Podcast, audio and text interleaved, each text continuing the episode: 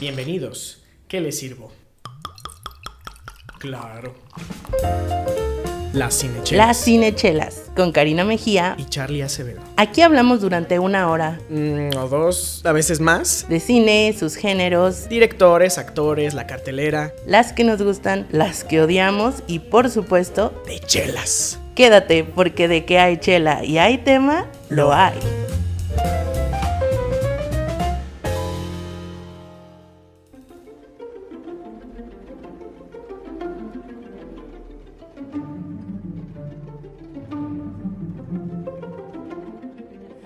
Bienvenidos a un nuevo episodio, una nueva aventura aquí en Cinechelas. Yo soy Karina Mejía. Bienvenidos a este nuevo episodio. Estoy muy contenta. Ya casi es Navidad. ¡Qué Yeah. padre! Estoy muy contenta de que estén con nosotros el día de hoy. Hoy vamos a hablar de un señorón del que me quita el sombrero y si trajera sombrero de verdad sí me lo quitaba. De hecho, Cari, deberías venir al cada episodio con un sombrero porque creo que te lo quitas varias veces. Es que me gusta mucho hablar de las personas de las que hablamos, pues. Excepto David Yates, de ese carnalito. No, de él me pongo los sombreros. con él, con él no, no me junto ni, ni es mi amigo.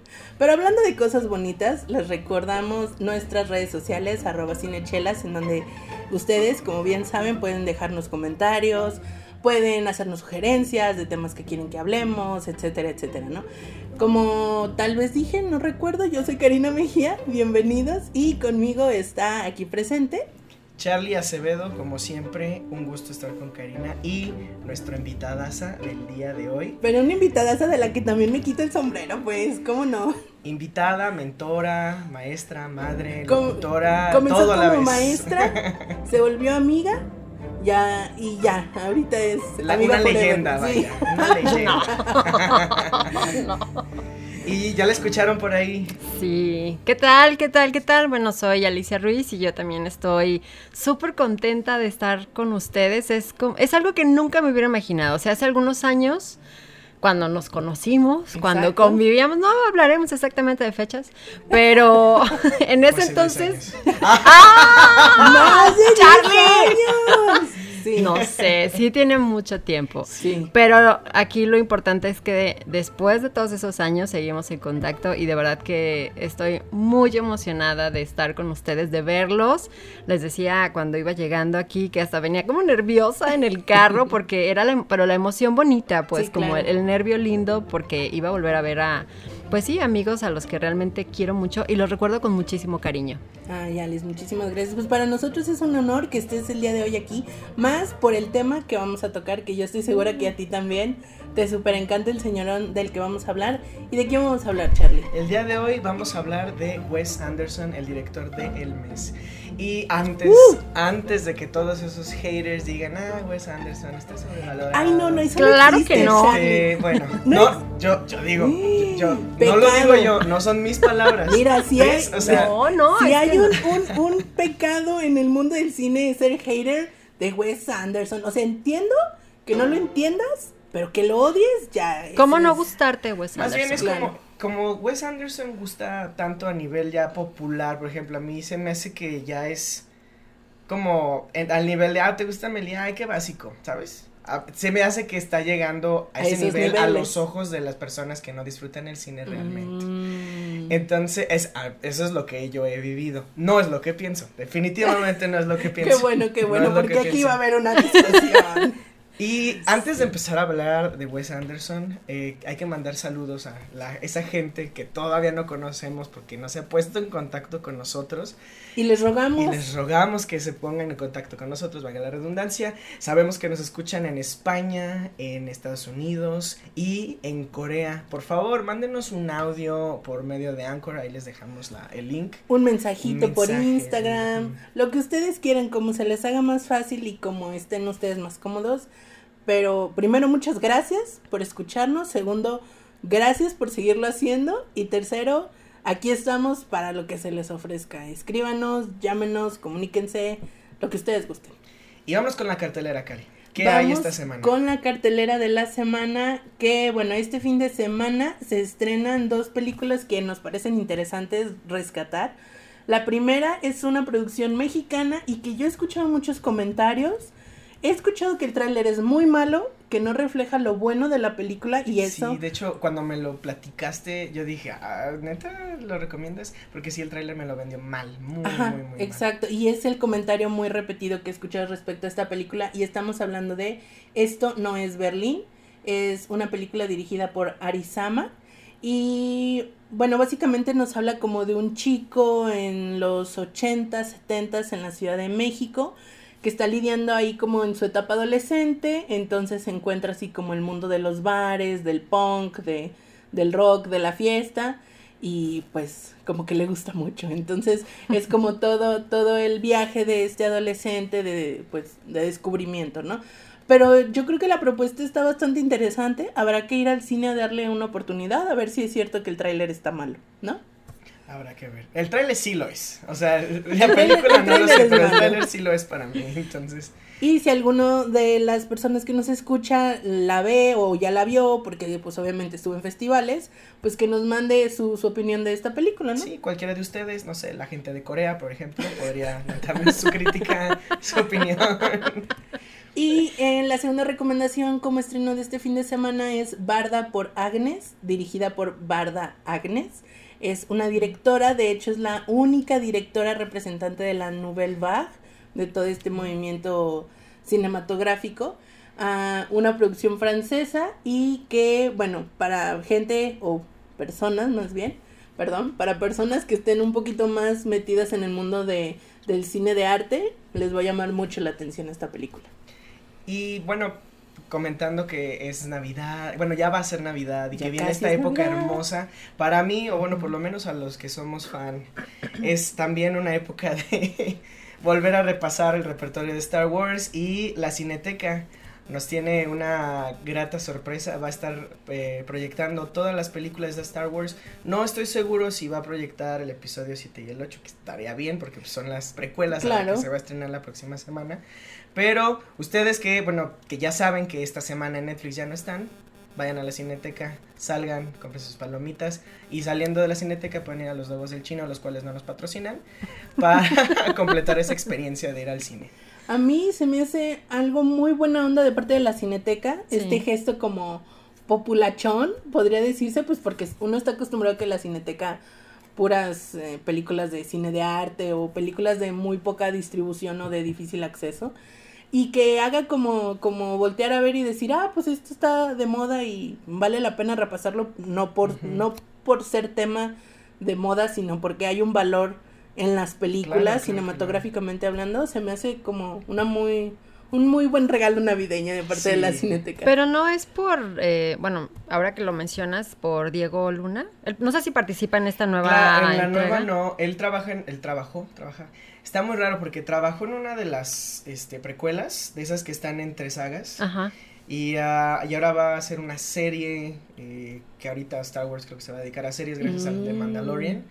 eh, pero es probable que haya alguna Yo me imagino que, porque le fue muy bien a Diego Luna, tengo entendido, con esa en, ajá, en, en, Star Wars. Entonces, tal vez es como esa forma de ligar, decir, bueno, pues ya un mexicano estuvo ahí, pues entonces. Ya es orgullo mexicano. Ajá, entonces ya también estamos ahí metidos. En pantalla, pero hay muchos mexicanos en, ah, claro en, en, la parte de efectos visuales para sí, empezar, hay miles de trabajadores. Esa es una muy buena observación, Charlie, definitivamente.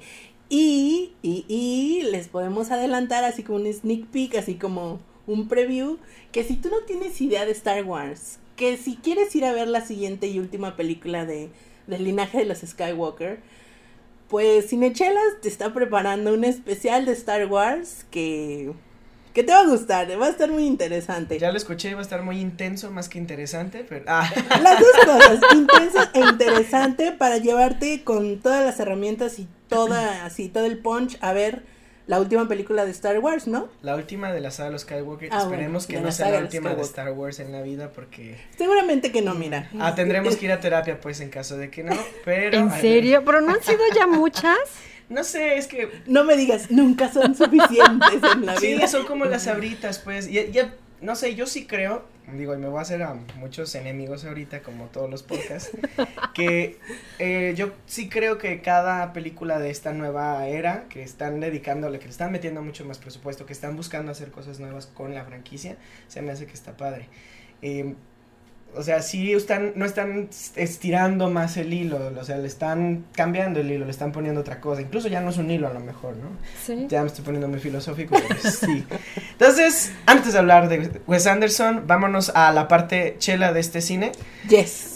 Y el día de hoy queremos traer una cerveza, bueno, quería yo traer una cerveza tan perfecta, tan balanceada y tan simétrica como lo es el cine de Wes Anderson y bueno, ninguna otra cervecería se me viene a la mente más que eh, Cervecería Principia que es de aquí de Guadalajara. Y el día de hoy estamos probando algo que no encontramos desafortunadamente en el Festival, de la Cerveza. Ya se había acabado y la verdad es que fue una pena total pero esta es Quasar.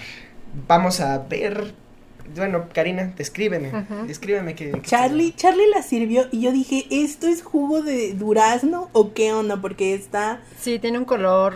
completamente Extraño. turbia. O sea, no se puede ver a través de, de- del cuerpo de la cerveza para nada, así, nada, nada, nada. Y de verdad, es como si no tuviera así como un poco de más denso el, el encaje de Bruselas, yo sí diría, de lejos, es jugo de, de durazno, jugo de, de, de algo. Y el aroma. Sí huele como a algo frutal, Algo ¿no? frutal, Ajá, sí. sí. me da un aroma frutal. A ver, quien ya estudió un poquito, que es Karina, ¿qué es, ¿qué es lo que le da el aroma al fruto? ¿Qué es eso? Ya lo sabes, ya lo sabes, sí.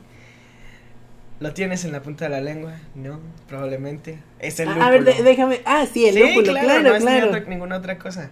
A ver, Y- espera, pero no ajá. nos has dicho qué estilo es. Mm, te iba a poner el reto, pero creo que es que este estilo es más, mucho más complejo. Es una, Ah. es una NEIPA, es una New England y Oh, este pale, Indian Pale Ale. Es un nombre muy, muy largo, entonces le Oh. llaman NEIPA. ¿no? neipa. Oh. Y esto es un tipo de IPA americana. Ujú. Eh, ahorita a los gringos les está encantando ponerle el lúpulo a morir a las cervezas y es por eso que tiene Wow. esta, este amargor este sabor tan frutal y un poquito cítrico.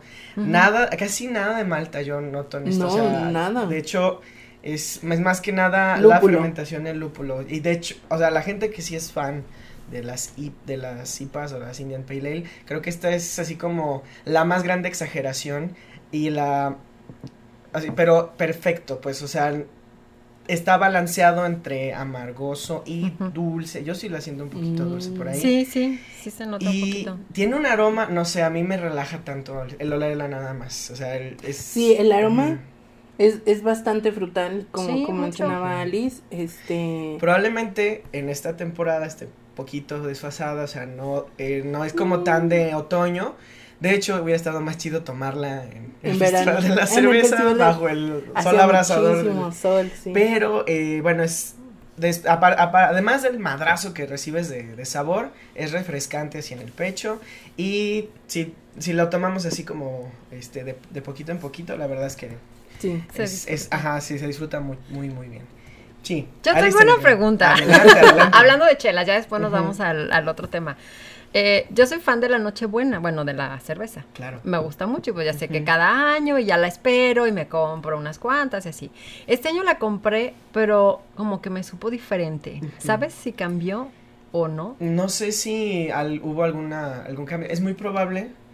eh, des- es muy probable. Hay muchas cosas que pueden que afecte el cómo te sepa una cerveza. Para empezar, el Tomen cómo- nota, chicos. Tomen Sí, nota, sí, sí, sí, tomen nota especialmente porque estamos hablando de unos mejores estilos de línea mexicana, o Ajá. sea, y que se hace a nivel así como industrial y que cada año personalmente sí, sí sigue siendo una, una cerveza. Y que buena. seguramente muchas de las personas que nos escuchan tienen esta misma duda, que tienen sus favoritas de temporada Ujú. y cada año que las compran a lo mejor notan una, una Es leve que, diferencia. ajá, no sé si ahora con, con este boom de las cervezas, como dices que ya hay como más interés, ya hay catas, ya te Ujú. venden diferentes tipos y demás, porque antes la, la presentación pues era como muy sencilla, por decirlo así, y ahora dice en, en la parte de arriba, el- como el Ujú. cuellito de la botella, Ya dice el estilo. Bock. Sí, es una Bock. y dije, bueno, esto nunca lo había visto No, en, en no, porque la esa es su botella forma de dar de a competir, porque es muy probable. Yo no creo, porque según nuestros amigos de Cabra, eh, la cerveza artesanal apenas es el 1% de la cerveza que se vende en México. Pero. Juntando a todos los artesanales. ajá, o ¿En sea, serio? Todas las artesanales de. México representan solo el 1%. Qué No creo que sea competencia todavía, pero sí creo que sea, sea un... Hablando de la etiqueta, de lo de la etiqueta, ¿no? Sí creo que es así como un momento de decir, ah, pues es que esto también luce artesanal. ajá. Ahora, del por qué te pudo haber, eh, pudo haber cambiado el sabor. Primero, puede que haya excedido su eh, temperatura a la que este a se- ge- generalmente se deja enfriar. Si está muy muy fría, por ejemplo, el mexicano, así que también voy a- estoy citando a, A a cabra. Rodrigo de Cabra, él nos cuenta que si al mexicano le encanta la cerveza así muerta, helada, así como que este, tenga escarcha en la botella. Y, por ejemplo, una cerveza Bock, que en este caso es la, la Nochebuena, mm, tal vez no se debería enfriar tanto, dejarla en el refri un rato y ya está. Eso, puede que a lo mejor se haya quedado mucho tiempo a la luz de, a la, a la luz artificial o a la luz del día, espero que no haya sido a la luz del día porque eso es peor. Eh, eso Bueno, también, pues. ahí es como se queman las cervezas, así la, el la frase típica de que se queman las cervezas, no es, eh, no es nada más por el, más que los cambios de temperatura o Ah. este que haya sido expuesta a, a demasiada luz, pues no. No, pues la compré en un supermercado, Mm, puede- así al- que imagínate. No, Pues digo, es que sí pueden ser puede ser eso, puede, y así como el, la- el plan, o bueno, la opción C es que a lo mejor ese lote no haya salido tan bien. Tan Pues, bueno. Eso le- y les pasa a las cervecerías. Entonces tengo que comprar otras. tiempo. Ajá, Tengo para comparar, más. para comparar, porque sí, ni modo, vamos a tener que tomar. Ay, Charlie, bueno, yo ya ay. dije, no, ya no voy a tomar esa, pero pues ni modo, no, sí, que... pruébenla. Y es que eh, esa es la maravilla del artesanal, ¿no? Que no va, que tiene que hacerse así como muy minuciosamente y que a lo mejor este año vas a ver un poquito más dulce, un poquito más lupulosa, a lo mejor, quién sabe, o sea, si vas, si hay algo que esperar, pues mm, si es una IPA, pues va a estar así como un poquito más amarga, pero con su toquecito así como hecho a mano, casi casi, ¿no? Muy bien. Eso, eso es porque este podcast, básicamente. Exacto. Esa- esas cervecerías tienen que llegar a los Nos motivan. Sí, de nuestros hay que escuchas. apoyar lo local en todo sí, sentido. lo local. de hecho, cerveza. aquí en el podcast yo, bueno, yo, Karina, todos procuramos que sean cervezas mexicanas y más de también de, de aquí de. Jalisco. Eh, y bueno, ahí hay, eh, madre sienta, otra vez dije y bueno, Es que tenemos el reto de que Charlie si dice y bueno, tiene que darle un shot a su todavía cerveza. tengo muletillas. Entonces- Ay, todavía. Ah, Pero ya lo hace a propósito, ya son a propósito, ya, ya. detectamos. propósito. Vamos ahora con lo que nos truje Chencha, Wes Anderson. Y como cada episodio del director del mes, vamos a revisar cinco de sus mejores películas. En este caso, vamos a irnos de. Bueno, no, el orden no viene como en la mejor o la peor. En este caso, yo creo que a lo mejor en Danny Boyle sí lo hicimos. Puede ser. en sí, Satoshi sí, Kon sí. definitivamente no fue, pero. No fue así. Eh, pero aquí, aquí tampoco se repite. Entonces, ah, vamos a hablar de el estilo primero de Wes Anderson. ¿Cómo, ¿Cuáles crees tú, Karina, que son esas cosas que definen a Wes Anderson? Así, si dijéramos tres cosas. Brutal, brutal, brutal. Brutal, brutal, brutal. Sale. Ya, las dije. No se diga más. No, mis tres cosas que definen a Wes Anderson son ah, colores, simetría y personajes. Yo creo que ese es mi resumen. Así, si tengo que decir en tres palabras a Wes Anderson serían esas tres cosas. ¿Qué dije? Personajes, Personaje, simetría col- y colores. colores. No en el mismo. Alicia, ¿quisieras agregar algo a esa lista? Eh, los movimientos de cámara, definitivamente. Mm, Eso, sí. o sea, la narrativa visual que nos va, o sea, cómo va manejando las situaciones y, y los cambios de, de escena, creo que también tienen, vaya, yo no los he visto así en ningún otro director más que en él.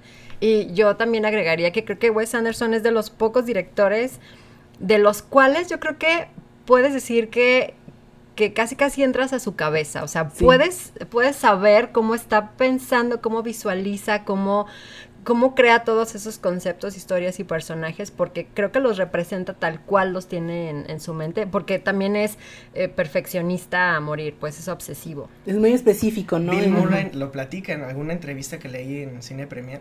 eh, dice, es que a él le encanta que todos tengamos cortos los malditos pantalones. A mí me molesta, pero como sé que para esa es su visión, lo hago y ya se acabó. Entonces, sí, es como una cosa entre obsesión y pues como esa parte personal ajá, de... personal. Sí, siento, sí, por ejemplo, yo creo que todas sus películas son como libros pop-up. Sí, ¿no? O sea, es cierto. Que, que realmente, o sea, te está llevando como de página en página y de repente Ajá. botan las cosas así de una manera tan simétrica como las páginas de un libro, como las dos piezas que conforman un libro. Entonces, a- a yo, yo pondría eso, lo de las, lo de las Oye, calcetas nunca había y- pensado en las películas de Wes Anderson así como lo estás describiendo y me parece extraordinario. Sí, ya, se acabó el podcast. Nos Bueno, ganó. nos vemos. Se queda ya. Los de Corea, por favor. y vamos a empezar con la primer película que, Cari, tú sí hiciste tu tarea, ¿verdad? Sí, claro que sí, yo siempre hago mi tarea, Charlie, por el amor de Dios. Doy fe de eso, ¿eh? Sí. Demonios. Yo no pregunto porque yo sé, yo sé de mi pasado. ¿Y quieres seguir metiéndote con las tareas de Karina? No, no es cierto. no Y vamos a hablar de, lo, de Royal Tenenbaums, ¿verdad? Eh, que es una película so- que a mí me gusta mucho esta...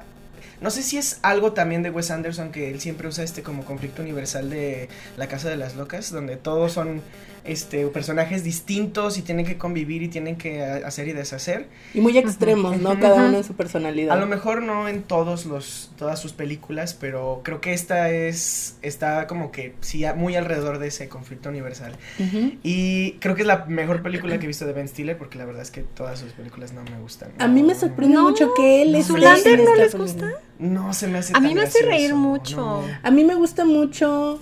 Ay, esta película donde sale eh, en la revista Life. Ah, sí, ya esa, esa es otra película. ¿Cómo se Ay. llama? Mi- Mr. Mighty, Mr. No, Mitty, no, no, no. Mitty, algo Mr. Mitty que sale Mr. volando en el. Ajá. Sí, Mr. Mitty y que sale también esta Zoe de no, Eh, sí, sí, sí, sí, sí, sí, sí. Ah, esposa, no, no, bridesmaids, ah, se me olvidó. Ah, de Saturday Night Live? No. Sí, es sí, ella, ¿verdad? ella, la, ella, ajá, la rubia. Sí, sí, sí, sí. sí, Ah, sí es ella, pero no me Walter acuerdo. Mitty. Walter Mitty, gracias, Sí. A mí me gusta mucho esa película por la fotografía, está, extraordinaria. Tiene ese típico am, como comedia estadounidense muy típica de Ben Stiller también, pero creo que se logra disfrutar más allá de la comedia y del guion por los escenarios y por la fotografía de la película. Eh, esa es la que yo salvo de Ben Stiller, De Ben aparte Stiller. de... Además de, de sí. Royal Tenenbaums, que tenemos la historia de esta familia que está como que expulsando al papá de, del, este, del, seno. Y- Bueno, que expulsado estuvo, Sí, pero bueno, como que Y regresa regresar. y se, bueno, crea como esta enfermedad, creo que era un cáncer. sí. Ajá, y entonces Se lo como... inventa, cierto, ajá, se lo inventa, se inventa esta enfermedad, este cáncer para que lo vuelvan a recibir, para regresar a, a su casa con su familia. Porque justo se entera de que le están echando los perros a su ex mujer, entre Ah, comillas, sí. ¿no? Porque realmente nunca se divorciaron. Entonces él se queda con la idea de, sigue siendo mi esposa, o sea, no se han visto Con como en no sé cuántos años, pero él sigue defendiendo lo que es suyo, ¿no? Am, El cast, yo creo que el cast de...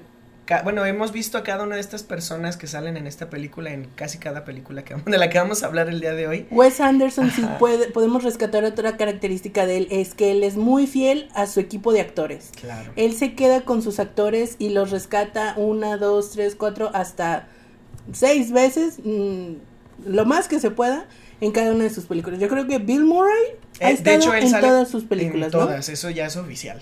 Y Owen Wilson Owen también, ¿no? Wilson, Owen Wilson. yo estaba viendo hace rato un- una pequeña semblanza de, de Wes Anderson y resulta que ellos dos estudiaron juntos y que ellos dos eh, escribieron el primer corto que dirige Wes Anderson. Bueno, estuvieron en la misma universidad, pero creo que no estudiaron lo mismo. Ah, ok, o sea, coincidieron en, en su época de estudiantes de universitarios. Ahí como que se hicieron cuates, hicieron un buen match y empezaron a escribir el guion. No me acuerdo cuál es el, el nombre de... como hicieron de- un cortito. Hicieron un corto, Ajá. gustó y entonces ya los Lo patrocinaron ajá, y ya hicieron el largo, sí. Por eso es que Owen Wilson sale. Por En- eso en yo casi decía, todas. a ver, Owen Wilson que es Y es que también es de esos actores que... tipo Ben Stiller. Ajá, o sea, no, a mí no, a mí, él como actor Owen Wilson no me gusta. O sea, yo creo que lo único que rescataría de la filmografía de Owen Wilson es su trabajo con, Con Wes, Wes Anderson. Anderson, I'm sorry, pierdo amigos, ya sé, pero se tiene que decir este tipo de cosas porque fuera de lo que hace con Wes Anderson yo no veo nada rescatable. en Bueno, su- con Woody Allen también hizo Ah, un buen papel, razón. creo. Ahí creo que Sí, me retracto. Alice, ¿ves? bien. Qué bueno que estás invitada así para corregir nuestros Sí, errores. no. No, tienes razón, ¿eh? También sí, hay con en Woody Allen. Midnight in Paris, Sorry, ¿no? Owen. Ahí, luego te escribo. Hay que mandarle- hay que mandarle un WhatsApp para Le- luego, luego te mando WhatsApp, I'm sorry.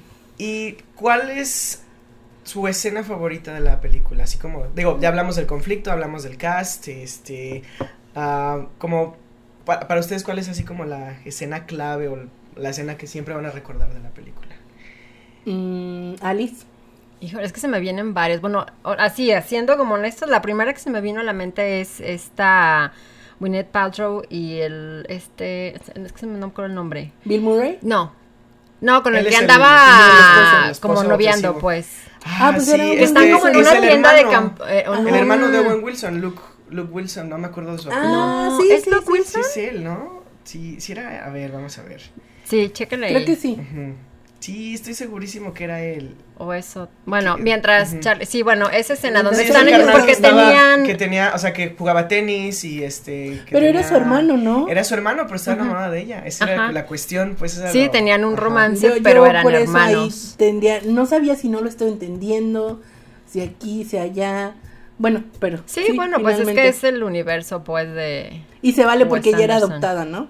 A mí me gusta mucho, este, donde el, el personaje de Ben Stiller está como que forzando a sus hijos a, a hacer tanto como, o sea, el, Los exige. ajá, to- toda la exigencia que les da. Cuando o sea, les hace el simulacro de Exacto, incendio, ajá, temblor. Que los, que los despierta y que todos los tiene así. Esa escena se me hace muy interesante. Sobre todo porque a mí ese tipo de personajes como el de Ben Stiller, que son así súper obsesivos, súper explosivos, este, y que tienen que luchar contra ellos mismos para poderse desarrollar, a mí me dan muchísima risa. Entonces. Y sí. que eh, están vestidos igual que él, ¿no? Sí, Sí, siempre van iguales. el vestuario también en sus películas, o sea, en las películas de Wes Anderson, Muy trabajada. Además que, bueno, van de la mano con el tema de la paleta de colores que la cuida así como yo creo que con pinzas. no, no, no, no, una cosa. Nos dice demasiado de los personajes, porque yo, yo he estado escuchando un curso de endotipos y veo el endotipo en, el color de los personajes. Por ejemplo, el personaje de Ben Stiller que se me hace muy marcial, muy así como enojón, muy... este, Rojo. De rojo. y está en rojo y quiere que sus hijos sean igual. Y, Y luego reglas. rojo, ¿no? O sea, un rojo Ujú. súper intenso, chillón. Y por ejemplo está el personaje de eh, Bill Murray, que es así como el... ajá, Recuerdo que era que psiquiatra, el psicólogo, que siempre estaba como Sí, de- era como un definiendo a su de esposa. algo. Así. y eh, que tiene así como estos colores variados y que es muy relajado. Y también incluso en el, las texturas de las prendas, del Sí. el estilo que tienen, también te da demasiado a entender del, del personaje. Nada más con verlo, ¿no? Entonces, eso se me hace muy padre. Cari. A mí me gustan mucho todas las escenas, digo, no escogería una en particular, donde sale, sale eh, Gwyneth Paltrow. Creo que ese, ese personaje para ella así fue un reto. Rompió, ¿eh? Ajá, sí, sí, sí, porque yo la ve- veo a ella en entrevistas, en detrás de cámaras, en cosas por el estilo, y la veo súper tranquila, alivianada, súper sonriente, así. Y ver este personaje casi muerto, o sea, Muy contenido todo el nada de expresión, eh, reten- porque incluso el personaje lo dice, ¿no? Ella se lo guarda todo, secreto, secreto, secreto, y que más o menos así empieza a, a dar un poquito de sí cuando empieza esta, a darse a la luz esta relación con, con su hermano. Yo digo, wow por ella. La verdad es que todas sus escenas, eh, no sé, siento que, que las ella de manera personal como actriz las trabajó muchísimo y se nota. Se nota porque en la película dejo de verla a ella totalmente, ¿no? Porque muchas veces, y lo hemos comentado en otros episodios, nos quedamos con la imagen del actor más que con la del personaje. Ya no vemos a personajes en las películas, sino al actor en esta película. Pues es que ella siempre película. es como la misma. Digo, yo no soy fan de ella. eh, No, la a mí verdad, a mí no me Mucho menos mucho. cuando no se acordó que había hecho el hombre araña. Que no sabía en qué película ¿En había qué salido. He salido en tantas de los Vengadores que ya. Ya no sé, no sé. en cuál estoy. Sí. La número dos, Cari. Yo la acabo de revisar eh, hace unas semanas porque Pau no la había visto. Semanas, meses, tal vez, no me acuerdo. Y estamos hablando del viaje a Darjeeling. Yo creo que para Wes Anderson fue así como comerte un, un postre así súper rico, algo así que disfrutas muchísimo. Ir a la India, porque esta película debe saberse, fue filmada de 0 a 100 en la India, o sea, todo fue producción en la India. Entonces yo creo que para Wes Anderson los colores, este, la vibra, los aromas, todo esto que es como tan, tan estimulante a la, a la vista, al oído, al olfato, para él fue así como, guau, Guau. porque todas sus películas son Tienen así, de ¿no? eso, exacto. Y tenemos la trama, que es la historia de estos tres hermanos que están ah, pasando por el duelo de haber perdido a, recuerdo, a su madre, su padre. Ah, Sí, a su mamá. A su mamá, ¿no? Y No, Pero más van bien- en busca de su, Su mamá está de su allá, madre. está Sí, en la India. Su mamá está Y en acaba- la India y es Angelica de. Houston. alguien acaba de morir, recuerdo. Es que estaban en duelo. Yo Sí, creo que entonces era el papá. Sí, Ajá. porque su mamá Cierto. estaba allá. Sí, Cierto, su mamá cierto, está cierto, ajá, que Houston. vuelve a ser interpretada por ah, Ah, Angelica Houston. ah, Houston, Houston, que también es la mamá. La de mamá en la de anterior. los. Que como dato curioso, la mamá misma, la mamá real de Wes Anderson, es arqueóloga, igual que la mamá de los Tenenbaums. Entonces ahí Sí, de se hecho, puede ver como. sí parece como biográfica, no sé, no biográfica, pero sí muy personal la de los Tenenbaum, a ver si como... lo- Pues a Wes Anderson le han preguntado mucho que de dónde saca la inspiración para crear sus personajes y sus historias. Y él siempre dice que se va a su infancia. Entonces, no es raro ver que pues los infantes siempre tienen que ver con sus papás, ¿no? Lo platicábamos hace un ratito con Alice. Este, entonces todas las películas de Wes Anderson van dirigidas como a la relación padre-hijo, a la relación Familiar. entre hermanos, familiar, ajá, exactamente. Para mí sí fue muy difícil entender esta, específicamente Viaje a Darjeeling, porque yo no tengo hermanos. Entonces, el ver cómo estas, estas tres personas como que entre Estos se odian y se quieren y están a huevo este, juntos. Pero ahí No, siguen, pero o ahí sea, siguen. Sí, sí, sí, sí. Entonces, ah, digo, para mí la relación entre hermanos siempre va a ser un, un este, un acertijo. Un un, enigma. un Pero enigma. está muy padre que, o sea, ellos tres, Adrian Brody, hace un, padre, un personaje que a mí me gusta mucho. Eh, y es padre. Eh, Creo que de los tres el que mejor me cae y, y está muy padre cómo todo sucede en el, bueno, la mayoría de las cosas suceden en, en el tren. Sí. A mí se me hace que es algo muy difícil. y Yo creo que sí se crearon sets aparte para poder realmente estar dentro, así con todo el equipo de producción en el tren porque es algo muy complejo el así dar el ese como esa sensación de no encierro, o sea, de que el tren realmente es tan amplio como para desarrollar la historia.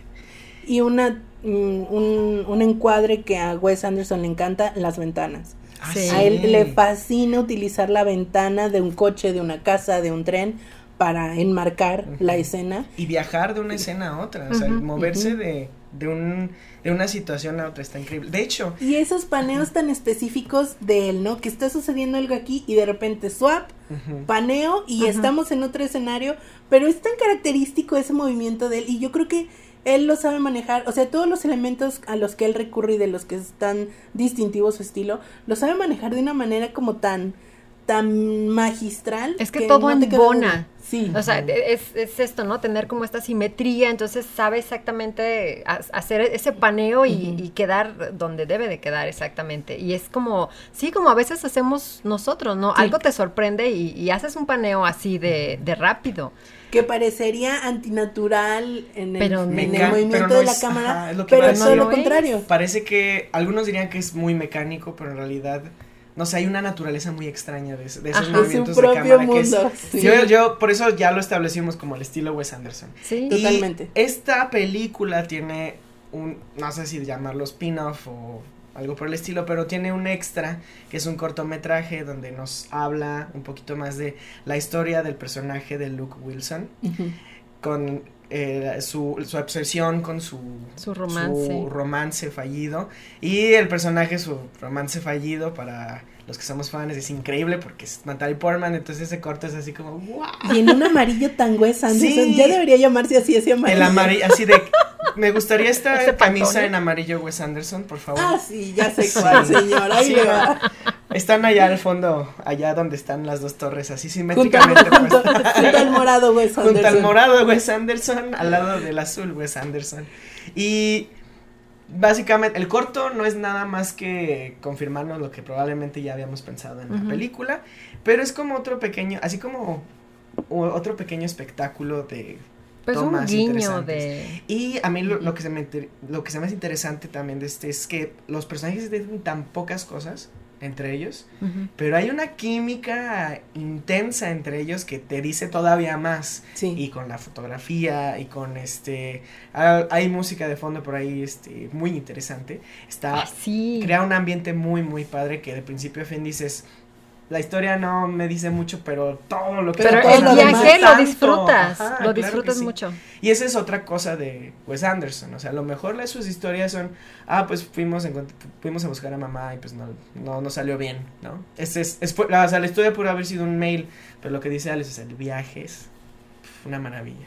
Charlie tiene una lista de películas que puede solucionar el plot de toda la película. Con un email. Le Ajá. pudiste mandar un WhatsApp y ya, se acabó la película, ¿no? Spoiler alert, la trama de Frozen para mí pudo haber sido un email. Frozen, Frozen 2. 2, sí, no, Sí. Frozen Ah, no, 1 no sé. ah, también puede, no sé. No sé, no hablemos de eso. Eh, Bueno, viaje- pero la música de esa película también es muy buena. Ah, la música fue de, de, de- a ver, recuérdame, Cari, fue Alexander Desplat. Estoy casi segura que sí. Porque él No es como recuerdo. su este amigo, bueno, creo que trabajan muy, muy Pues es que también. así como tiene sus actores fetiche, por decir así, también tiene todo su crew fetiche. O sea, siempre trabaja o casi siempre Sí. trabaja con las mismas personas. Como que ya lo vi, o sea, ya conocen su forma de trabajar, su obsesión, Y él su de los nivel demás, de- ¿no? ajá. Con quién sí se deja quién y se lo quién no. aguanta. Ajá. Entonces ya tiene como su equipo muy armado y, y muy bien conformado. Y sí, ah, no, no lo recuerdo, sigo sin recordarlo. Cari, ¿lo tienes por ahí? Banda sonora, The Kings, The Kings, sí. ah, The Rolling Stones. Ah, pero ese es el... Hay una que se llama. Champs-Élysées. No recuerdo sí. quién la cantaba, Pero, pero también o sea, está padre la- la, canción. Joe Dassin. Ah, bueno, la canción está padre. Yo recuerdo que también el soundtrack estaba muy bien. O sea, disfrutas la banda todo. sonora como tal es de, de quién es, no nos dice por ahí. O Ah. si sí, hay banda sonora. Bueno, sí, la banda es- sonora no, también. A lo mejor es pura, Sí. puro soundtrack, o sea, Así es. músicas. Sí. Oh, qué padre. Sí, sí, sí. Bueno. Totalmente cierto. Que si no Es- sabes la diferencia entre banda sonora, soundtrack y score, te invitamos que vayas a nuestro episodio donde hablamos de este, de este tema. precisamente. Y que nos olvidamos de Alexander Desplat. No, no nos olvidamos, lo posponemos para otro Está episodio. para la parte 2, está para la parte 2. Y precisamente tomando como pretexto a Ale- a Alexander Desplat, nos trasladamos a la siguiente película que es Moonrise Kingdom. A mí me encantó muchísimo lo que hizo este hombre en los créditos iniciales y en los créditos finales, donde te da así un poquito de luz de lo que significa crear una orquesta para una película. increíble. O sea, me pareció que ese gesto fue muy, muy lindo de su parte porque te da a ti al espectador que tiene cero conocimiento de música, una, así, un, un, un rayito de luz de lo que son las flautas, eh, los tambores, las percusiones, todo, todo, todo esto, y cómo cada cosa tiene que hacerse por separado y luego se junta, y, y, y cómo te lo va así diciendo, así como, a ver, primero se hace esto, primero se hace esto, y luego ya todo el final, una orquesta, ¿no? Y te lo va explicando y te lo va diciendo, y al mismo tiempo vas escuchando, pero todo esto, compañeros este, de aventuras cinéfilas, está sucediendo en los créditos finales, es decir, te lo va narrando todo, te van narrando una descripción de cómo se hace una orquesta sinfónica en los créditos finales, entonces sí o sí te quedas a verlos y a escucharlos, ¿no? De hecho, son dos piezas distintas. Una, la de los créditos iniciales, Ah, es sí, algo que sí se extrajo de algo llamado The Young Person's Guide to Orchestra. Ok. Y, eh, y es una pieza, no, no recuerdo, no recuerdo ni cómo se llama, pero la de los créditos finales es Alexandre Desplat haciendo lo mismo, Mm. pero con la música de la película. O sea, Ah, ah, de hecho, toda la música es básicamente una pieza. Y, es, y es todo como nada más este ritmo. Y porque todo se va moviendo a esa misma, a con esa está, velocidad sí. así los diálogos y el cómo va avanzando la trama y o sea cada, cada cosa a mí se me hace más bien que es así como avanza la mente del personaje principal masculino que es El niño. el, El niño, niño, exacto ajá. y bueno vamos a la trama que básicamente son dos chicos eh, como de 12 años que se empezaron a escribir cartas porque se encontraron en algún momento en, de En la vida, ajá, en un campamento así y este se empezaron a escribir cartas deciden escaparse de sus vidas y encontrarse y de irse a buscar una bahía. Así es Y básicamente escaparse, es un- escaparse, hasta ahí sí, el sí, plan. escapar escapar. porque hasta donde llegaron fue o sea son, eran niños pues qué tan lejos de- no sé, Podían llegar, podían ¿no? llegar. Y yo supongo que bueno a mí sí se me hace que llegaron muy lejos. Sí, pero sí, a mí esta es mi personal favorita de Wes Anderson porque no sé creo, a mí me gusta mucho el tema del, del romance a esa edad. Yo lo, así como que me pongo mucho en, en los zapatos a lo mejor del chico o de la chica, este, como es difícil entenderlo, o sea, es muy complejo, Sí, no, no sabes ni siquiera y este, y, y esa confusión, los personajes, ellos dos, los, lo, lo manifiestan con enojo, con, este, de repente la chica, se, ella está muy tranquila, pero es muy violenta por dentro, y ah, de repente el chico es muy inteligente, muy abusado, y de repente hace cosas así que dices, carnalito, con atención. Entonces, es- eso es lo que a mí me gusta mucho de esta película.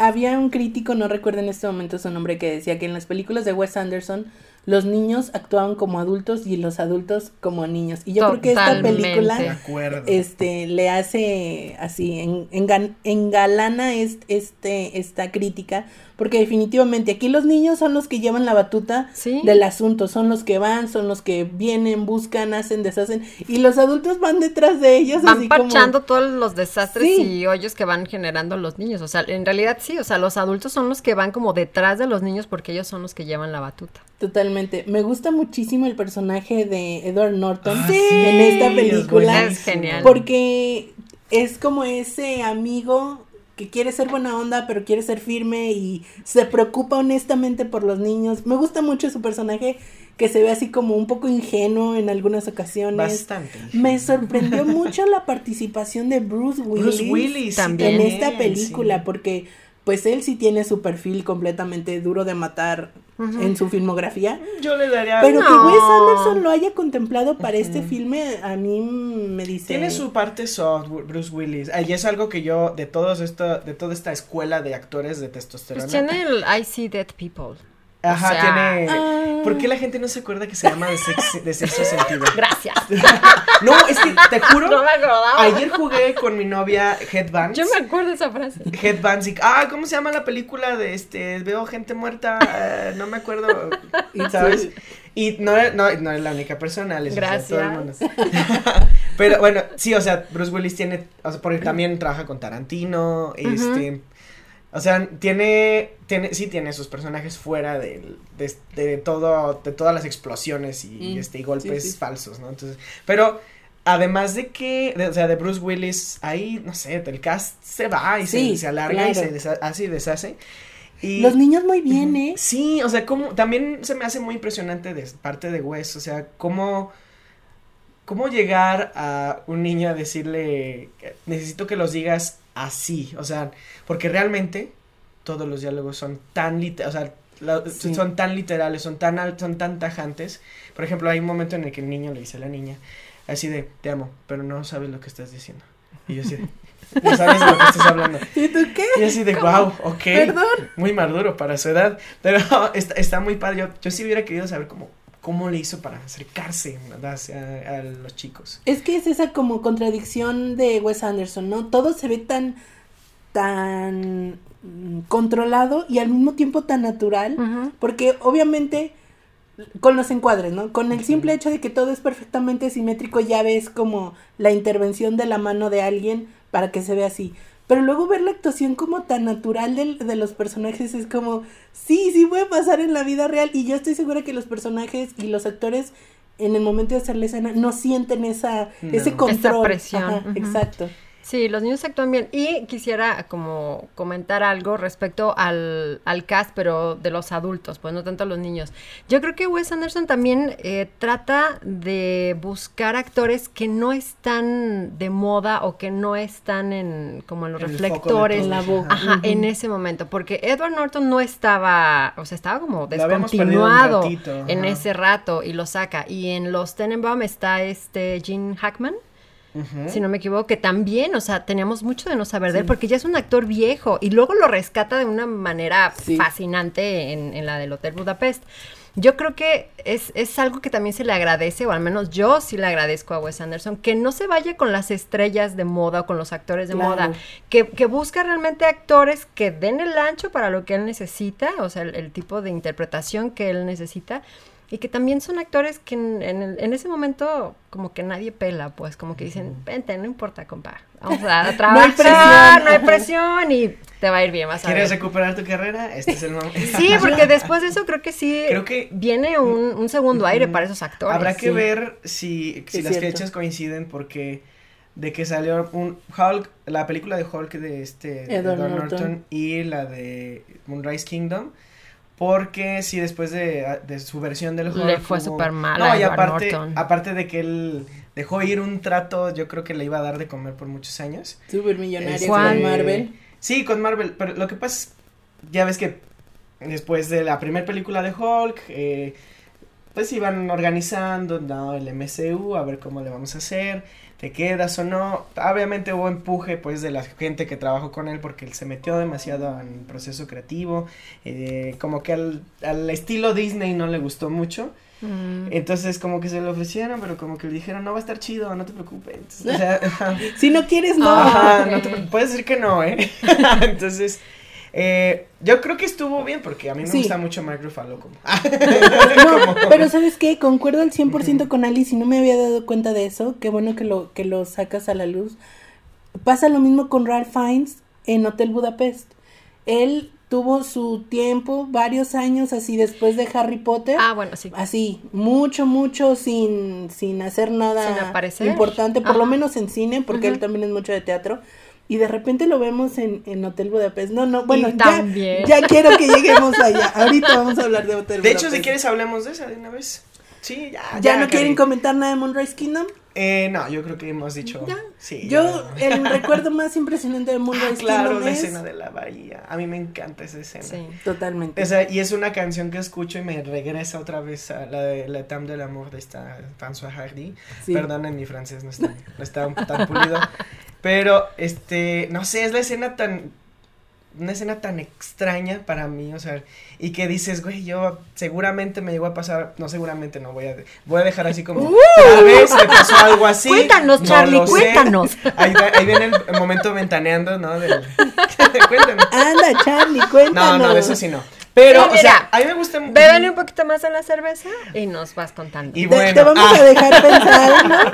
Y luego ya que, que te hayas acabado la segunda botella, retomamos No, falta tema. mucho todavía, falta mucho. Pero, eh, bueno, esa es mi escena favorita. Sobre todo porque, no sé, los niños son libres, ¿no? No, Sí. no los vamos a hacer nada más que Sí, eso. sí, sí. libres. A mí me gusta mucho una escena que a lo mejor particularmente no, no dice mucho, pero me encanta cómo Wes Anderson logra acomodar todo de una manera en que todo se ve tan natural, pero estoy segura que los actores estaban muy incómodos. Esta escena donde está el diluvio y están tratando de rescatar a Ay, los Sí, niños. esa es la que te iba a decir. Y es están en una ventanita, está Francis McDormand y está este Bruce Willis, ¿no? Bruce Willis. No, no, No. ¿No? Está Edward Norton y está este Murphy, ¿cómo se llama? Este Mm. lo acabamos de decir, el que siempre sale en sus películas. Ah, ¿Owen Buda, Wilson? no. No. Bill Moore. Bill, Bill Murray. Murray, perdón, Murphy. Bill ¿Ahí no sale Owen Wilson o sí? No, No. creo que no. No, ¿verdad? No Esa es sale. en la sale que Luke, no pero sale. no sale Owen. Ajá. Bueno, están los tres así en la ventana y está esa escena así todo en azul, el diluvio. Y tú dices, los ves así y los ves de perfil y luego otro tres cuartos y así. Sí. Y imaginas esa escena con la vida real y dices, han de estar unos así encima del otro, súper incómodos, pero ellos así, actuando y en lo suyo. Y yo no sé, así la producción, el trabajo tan así, literal, orquestar todos esos movimientos, dónde se va a parar quién, cómo, cuándo, para que logre exactamente Wes Anderson el perfil de Edward Norton, el tres cuartos de Francis McDormand, o sea, me encanta cómo logra hacer esas, esas escenas que mencionábamos antes, muy controladas, que se vean como Muy tan naturales. naturales. Me gusta mucho esa escena por eso. Te la ganaron a Liz, tal vez. Sí. Ah. Sí, sí, sí, esa, o sea, bueno, toda esa secuencia de, de lo del diluvio y como esa parte, pues ya es el final, Es el ¿no? clímax, Ya es, sí, ajá, es el clímax. Está buenísima. Sí, sí, sí, es eso muy está buena. muy, muy padre.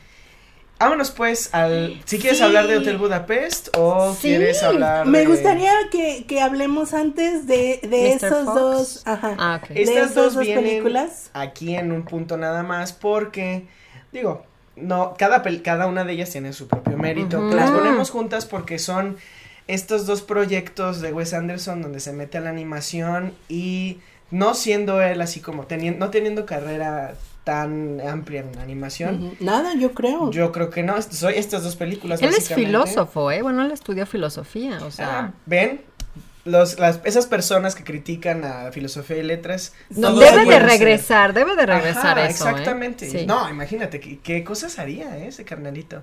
Pero bueno, estamos hablando de Fantastic Mr. Fox y I, Isle. Isle of Dogs. Isle. o Isla de Perros. Es lo de- para- uh, Isle. Isle Yo of Dogs. voy a contar mi anécdota personal. Yo de toda la filmografía de Wes Anderson, lo primero que vi así en toda la vida fue Fantastic Mr. Fox. E inmediatamente después, digo, no al día siguiente, sino unos años después, me vi a Isle of Dogs, Isla de Perros. Y yo, así, comparo las películas live action de Wes Anderson con sus stop motions. Y No yo creo diferencia. que no hay diferencia, No hay o sea, para mí él hace sus películas live action como si fueran stop motion, o sea, hasta la forma en que caminan y luego se regresan y cómo se voltean a ver, o sea, yo creo que él, sin querer queriendo, ahora sí, como dice el dicho, encontró el stop motion y como que algo así, le reventó en el pecho de emoción porque encontró exactamente algo hecho a su medida. Porque además. Bueno, hay dos sí. cosas, ¿eh? Perdón. Pero no, la primera que viste fue Viaje a Darjeeling, porque esa Ah, la vimos, cierto, la vimos cierto, cierto. juntos. Ya, ya descubriste que te mintió, ¿eh? Sí. Vio- No, no, es- no, leyó no, una sinopsis. Sí, perdón, ahí pecado mío. Bueno, ya es momento de decirlo. Alice fue nuestra maestra de cine. No. Y todavía nos sigue enseñando. Y sí, no, todavía, no, yo, vengo a aprender de ustedes. No. Y Fantastic Mr. Fox, que la verdad en su momento cuando la vi no me pareció la gran cosa, porque a lo mejor estaba muy cansado ese día y la vi en Puede ser. Netflix, no me acuerdo. Ya después le di una oportunidad Es muy más. bonita. Y honestamente, sí, ajá, y no nada más a nivel de animación. Por, ah, esto es algo que quería decir. Yo creo que el stop motion es sí, tan, así como tú dices, su estilo anim- de animación, porque todo lo puedes controlar. Sí. Cada cosa, el cada movimiento. Como pez en el agua, Ajá, él. Exacto. Entonces, le- así como agua para la obsesión. Sí, está- sí, está- exactamente, sí. y l- digo. Y, y con un elemento que él sabe que en la vida real jamás va a poder controlar, que son los animales. Claro. Estas dos películas Claro. tienen un cast eh, Sí, casi Maravilloso, 100%, casi yo diría un 80% animal, no sé, Sí, de, sí, de sí, sí. perro- de perros y gatos. tanto y- Mr. Fox como Isla de. Perros, un 80% de su cast son animales. Entonces imagínense, bueno, para empezar, animales que hablan, pues no, definitivamente. y además animales que hagan las proezas que exige Sí. Wes Anderson. Y con esas sus- personalidades, porque aparte tiene, sí, tienen una personalidad muy bien definida cada uno de, de los animales o personajes, ¿no? En, Sí. en esas dos películas. Y el cast también vuelve cada vez a una película de Wes Anderson, también en animación. En este caso, por ejemplo, en Fantastic Mr. Fox vemos a otras personas, por ejemplo, George Clooney hace la voz Me de llama mucho la atención. Es Mr. como Fox. el Bruce Willis de Moonrise Kingdom. Es como, ¿y tú qué haces aquí? Ajá. Hace aquí, mira, reviviendo la carrera como siempre. Meryl Streep también sale Meryl por ahí, es la, la esposa de Fantastic Mr. Fox. No vamos a ahondar mucho en el tema, es una como un clásico de la litera- literatura infantil que la, viendo la película no me suena tan infantil al- al- No, pero está padre porque siento que la abre la audiencia muchísimo, o sea, la hace como para chicos y grandes. Sí. Ah, no sé, siento que a lo mejor alguna vez quise poner una escena con, con mis alumnos cuando daba clases, ah, no, no pegó mucho, No tanto. pero creo que sí vale mucho la pena repasar la estética de, o sea, de, de absolutamente todo en esta película y de, nuevamente vuelvo al pop-up book que todo se ve como si fuera, se fue- más bien como si fueran ilustraciones de un, de, del mero libro de Ujú. Roald Sí, Dahl, de un ¿no? cuento. sí, sí, sí, Ujú. sí. Está muy, muy padre. Y no sé, la rapidez con la que pasan las cosas también me recuerda mucho a Moonrise Kingdom. Está, está muy padre para mí. Y luego en Isle, Isle, perdón, no lo estoy diciendo bien, Isle of Dogs o Isla de Perros. o Isla de Perros, tenemos otras dos personas nuevas en el cast, que es este Brian Cranston, también después de... Fenomenal. Sí, y le sale muy bien. Y esta Scarlett Johansson, que hace un personaje por ahí que de Y repente- también está, ay, Ay, no sé prosun- pronunciar, pronunciar, pronunciar- no sé pronunciar su nombre.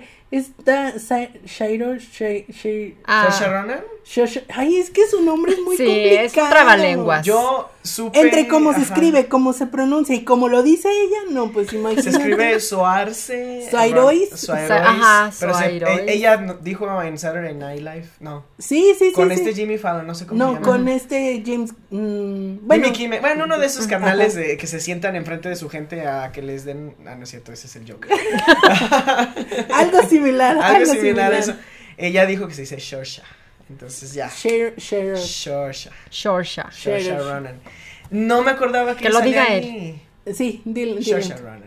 Me encanta ella, de hecho, ¿eh? A mí me, eh, como actriz y como. Es, es muy buena. Es muy buena. No y... es porque esté actuando desde que tiene tres años, ¿verdad? Ah, Pero sí, tres años. Bueno, desde súper chiquita. En Atonement sale, ¿no? Ah, está muy buena su Es como una futura Meryl Streep, creo, ¿no? Yo, Yo creo, que, que sí. sí. Jinx.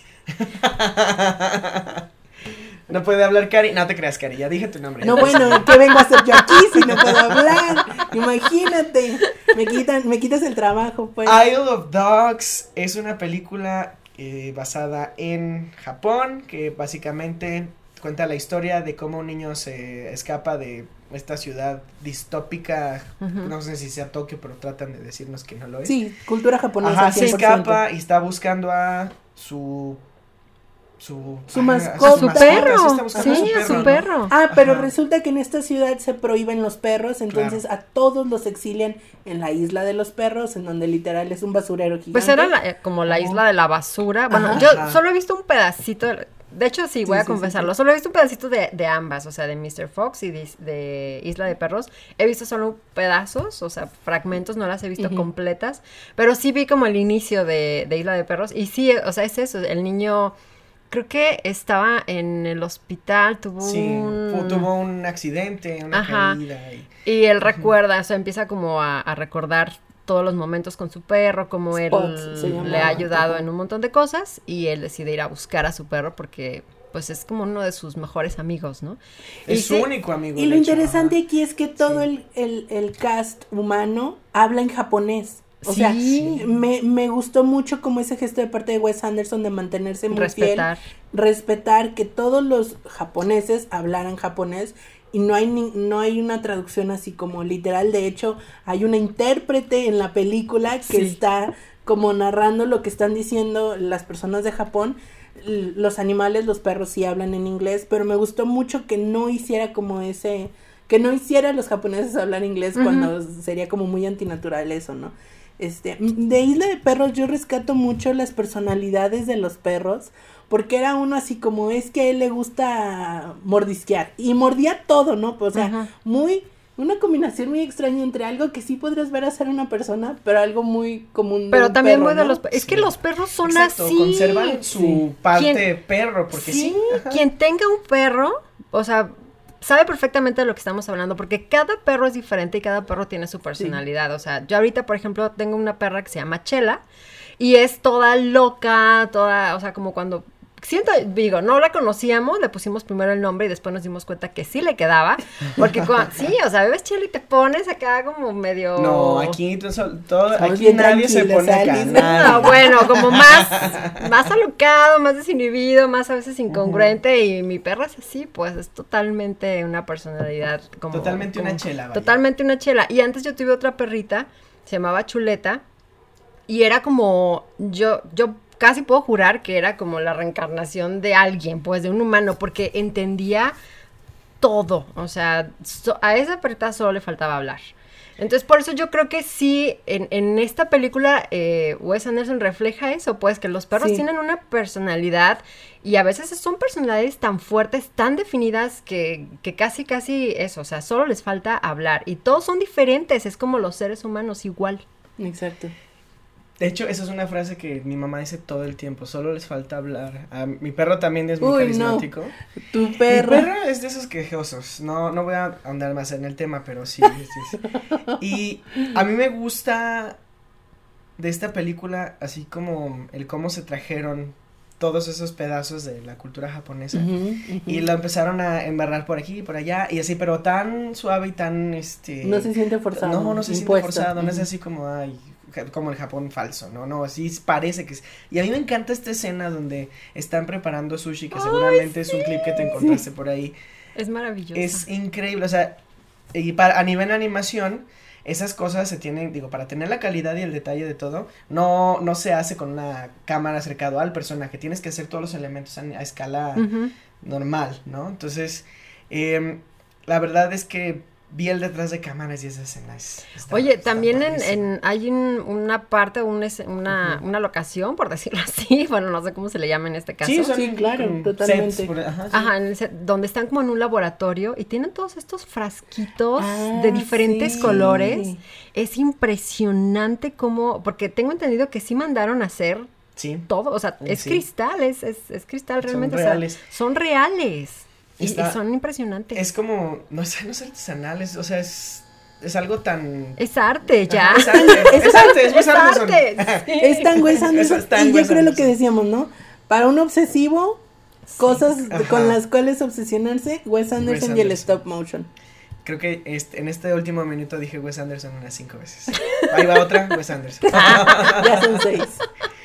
Y bueno, y bueno, demonios. Uy. Te digo que lo hace a propósito. Esta vez no Sí. fue a propósito. Sí, Charlie, sí. Te quieres poner como la perrita de Alice, ¿verdad? No, no quiero ser esa chela. Isle of Dogs y Fantastic Mystic Fox. No tengo idea ahorita dónde las puedan ver, pero sí, búsquenlas. eh, son una súper recomendación. Y vamos a hablar ahora de la última película de- del día de hoy, que me temo decir que es la película que más le ha dejado como nombre en las premiaciones. Yo no considero que sea su mejor película, ya les, ya les expresé cuál es la mía. ¿A poco no? Eh, Ay, para- bueno, mí sí. como de manera personal no es tu favorita, Sí, personal, yo no considero, pero... sí ajá. la ves como un, un gran logro Claro de que su lo es, parte. claro que lo es, definitivamente. Eh, estamos hablando, obviamente, de Grand Hotel Budapest. Interpretada por Ralph Fiennes, que también estaba rescatando su carrera del, del Voldemort, Sí, no, eh, Voldemortazo, ajá. Con- precisamente por lo que mencionaba Alice, yo creo que Wes Anderson con mu- su muy bien atinado ojo sabe detectar los actores buenos que no están como en su momento más alto y les dice, venga, venga chapacá porque aquí hay de dónde y hay Oye, mucho". ¿será por presupuesto ahora que lo dices? No, ¿verdad? No, porque sí, eh, bueno, sí, él sí tiene como buen... Sí, porque sí tiene... no creo que se haya, haya gastado poco en la producción No, de Hotel no, es- Budapest, definitivamente. Pero es que cuando ves eso, o sea, el nivel de producción que trae, yo de verdad le sale carísimo hacer una película. Mira, pues su presupuesto para Hotel Budapest fue entre 23 y 25 millones, supongo que son dólares. Eh, se me hace barata. Sí, Pues sí, para ahora una que lo dices, sí. Para una, a lo mejor el hecho de que su frame es cuadrado hace que se ahorre Sí, pues dinero. no Ah, tiene cierto. efectos especiales, o sea, Ah, la no, son post... prácticos. Ah, No. bueno, pero en Hotel Budapest hay stop motion. Recuérdame, dónde? recuérdame, Hay algunas secuencias en donde se ven las sombras. Ah, sí, en la montaña o en Ajá, una... En la montaña. Sí. Aparte de cuando van esquiando. Sí, sí, sí, Y cuando sí. están escapando de la cárcel, que, bueno, en una parte después del escape de la cárcel, que van como en el techo de un edificio. Esa es parte. Ah, ¿Qué? sí. O sea, Wes Anderson ya no se va a poder deshacer del No, stop ya le motion. gustó. De hecho, no, yo creo, yo creo que ya está no, planeando su siguiente. Yo creo que sí, motion, porque hay- espero que lo en los haciendo. últimos años las ha ido intercalando en stop Ujú. motion y en live action. Y así, ¿no? Así se va. Y cuenta la historia de el gerente, no sé si es un gerente, más bien es el como el Grand Master de un hotel. Es Ajá. el concierge. El Concierge, ajá. Sí, es algo más o menos como. Algo así. Algo así. O sea, trabajo para una cadena de hoteles y, ajá, algo así. Eh, y todo este asunto de, la, de que le, le heredan. eh, a- Bueno, muere, muere ah, una, cierto, una mujer, una anciana, que es Ah. maravillosa la característica. Oye, ¿cómo la, dejan? Realmente, ¿cómo esta Tilda Swinton se pone tantas pieles que a veces Es es Y ella difícil se deja? ¿eh? Claro, claro, claro. Y a ella le encanta. Sí. Hay un video. Se deja porque le encanta. Hay un video de, de los últimos que hizo David Bowie. Ah, sí. Ella, Sí. ella y David Bowie eran super compas. Y hay un. Y aparte se parecen muchísimo. Y es que Es está que padre porque en ese intercambian- video. Ajá, intercambian este imágenes. Básicamente, ella se vuelve David Bowie. así. Sí. Que no le cuesta trabajo, ¿eh? No, Si no lo nada. has visto, vea esa, esa serie de videos. de- Te los vamos de- a dejar en. en- Ajá. Sí, es muy Ve- buena. Velos tú, vean ustedes, amigos. Eh, son todos los que está, ¿cómo se llama? Del álbum se llama The Next Day. Que es Pues es el último. El penúltimo, el último era Black Star. Ah, su- esa era su carta de cierto, goodbye, cierto, cierto. Sí, perdón. Y eh, bueno, ahí está la recomendación musical también. Eh, entonces se trata de esta, de este Sí. concierge que eh, le heredan. Pero, no, pero, pero, pero, no empieza ahí. Y eso es lo que a mí me gusta también de esta película, que es una historia dentro de una historia dentro de una historia, porque el, la película empieza con una niña con un libro que va como a un monumento y te dices qué está pasando, Ajá, ¿esto dónde está el hotel, dónde está Ralph Fiennes, a mí me estafaron, no es la película que vine a ver. ¿Dónde está Owen Wilson? Bill Murray. Exacto, exacto. Y resulta que esta historia la está leyendo la niña en el libro y que en el libro a su vez el escritor está narrando esta experiencia que tuvo años antes en este hotel y que la conversación que él tuvo con esta persona que conocen en un hotel es finalmente la historia que estamos viendo. Entonces como un inception de, Sí. de historias. Story within a story. A mí me costó mucho trabajo recordar que era la historia, o sea, que este señor que está este sentado ahí en el en la, En la del bañera. hotel, ajá, Ah, bueno. que era cero, o sea, que Ah, sí, sí. me- porque no sé el cast a lo mejor no no me hacía no me hacía tanto match Tanto ahí, match. Pero Y que sale ujú, Jude Law y que yo creí que en algún momento Jude Law iba a estar involucrado como en la trama pri- principal, pero yo creo que nunca se topó con Ralph Fiennes en, No, todo, en toda la filmación. No, yo creo que no. Y es la primera vez que vemos a Tony Revolori, que ustedes lo van a recordar por el hombre araña, él hace a ¿Cómo se llama este canal? Flash. ¿En cuál de las del Hombre Araña? Yo ya La- estoy las muy últimas, perdida. las buenas. Ah, no es cierto. Tom No, no es cierto, no es cierto. Mira que Andrew Garfield, mi amigo. A mí no me gusta Andrew Garfield. ¡Eh! Toby Maguire o Tom Holland, como quieras, pero Andrew Garfield. Yo soy chica Tobey Maguire por la infancia y Sí, por claro. la melancolía, pero Total, bueno, que Tony es- eso, da, eso da para otro podcast. Tony Revolori interpreta a Zero, el, este, el botones. Y que. Lobby Boy. Ajá, Lobby Boy, perdón. Y Sí, botones, botones. son botones. Y bueno, básicamente el resto de la trama es de sus aventuras de, de escape, ¿no? O sea, de cómo huir de las personas que le estaban reclamando la herencia de, de la, se- la señora Madame D.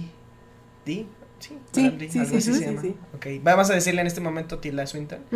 Y también es- básicamente la, la historia de una vida y de una amistad. Bueno, para mí, así es como. Sí.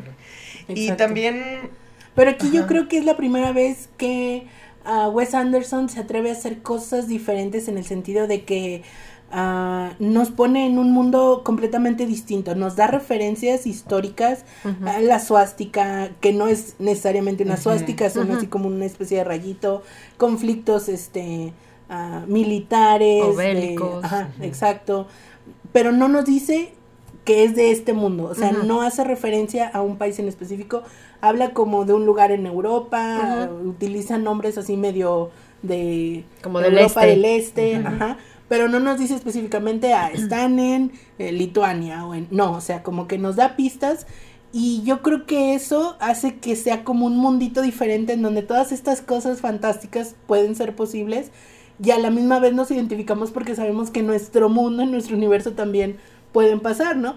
Como por ejemplo, y eso me da mucha risa y me sigo riendo cada vez que me acuerdo, el lunar de la Ay, chica sí, no, no, de no, Saoirse Ronan es- otra vez. Sí. que está en forma de México.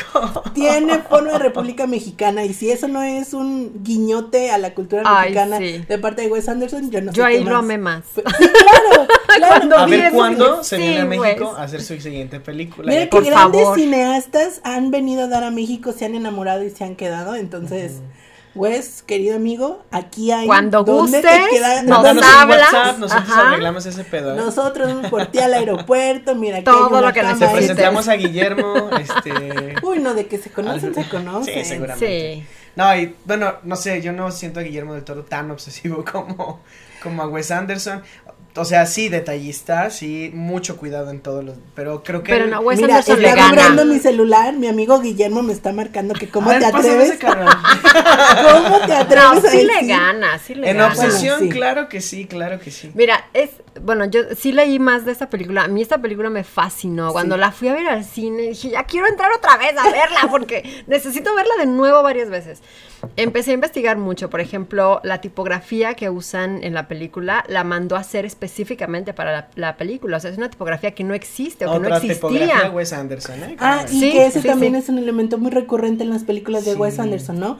El plano cenital Sí. de Y alguien cualquier, escribiendo. ajá. O de objetos, ¿no? De repente hace como listados y era Sí. esto. Era Ah, sí, sí, sí. Ah, de hecho, en Moonrise Kingdom, las cartas, como las leía. Sí, cierto, cierto. Sí, eso es sí, algo sí. muy característico. Él mandó, o sea, mandó a hacer que, que le hicieran pues una tipografía especial. Luego eh, hay como muchas cositas que se desprenden también de la película. Ah, la receta de los pastelitos estos que, que contrabandeaban entre ellos, la puedes encontrar. O sea, de hecho yo hice la receta. Porque dije, ¿Es yo en tengo que serio? Sí. O sea, ¿Y puedes encontrar la receta. No, no me quedaron. La vamos a investigar, Alice, y se la vamos a dejar a todo nuestro auditorio en nuestras redes para que hagan el reto. Charlie, vamos a hacer el reto. Vamos ¿Eh? a hacer. pa- ¿Eh? vamos a hacer pastelitos, Wes Anderson. ¡Sí! Y vamos a invitar a todas las personas que nos escuchan en la ciudad de Guadalajara a que vengan a una convivencia y prueben nuestros pastelitos. ¿Trato?